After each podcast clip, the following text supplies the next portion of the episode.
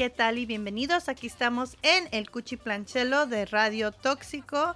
Tengo un invitado aquí muy especial y voy a decir sex especial porque viene de un lugar del calor, viene de un lugar este donde se siente mucha pasión en tu música.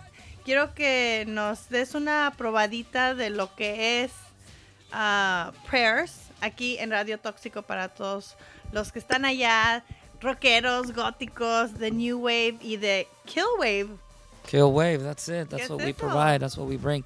Hola, ¿cómo están? Radio Toxiko. Soy Leafar Seyer, aka the Dragon, aka the Serpent, but most importantly, Lucifer Rising.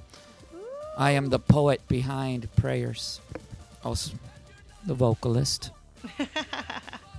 you're the you're the passion behind this project. Like, explain to me a little bit about prayers and everybody out there that maybe doesn't well, know, yeah, well, I mean, it. first and first of all, I mean, prayers is the only thing that matters. You know, for lots of reasons, we um, we break stereotypes. We provide empowerment. We empower people with the music that we are creating. When other people do music, I feel like it leaves you empty, it leaves you wanting more. Um, and that's something that we don't do. And that's why we are the only thing that matters.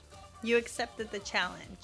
When, no, when it's not. It's not a challenge. It's it's not a challenge. Uh, you know, because there's no one to compete with, and there's no obstacles. I mean, it's just for for us it's really organic. It's an organic process. It's just it's an inherit inheriting our kingdom you know more than anything. It's just like um,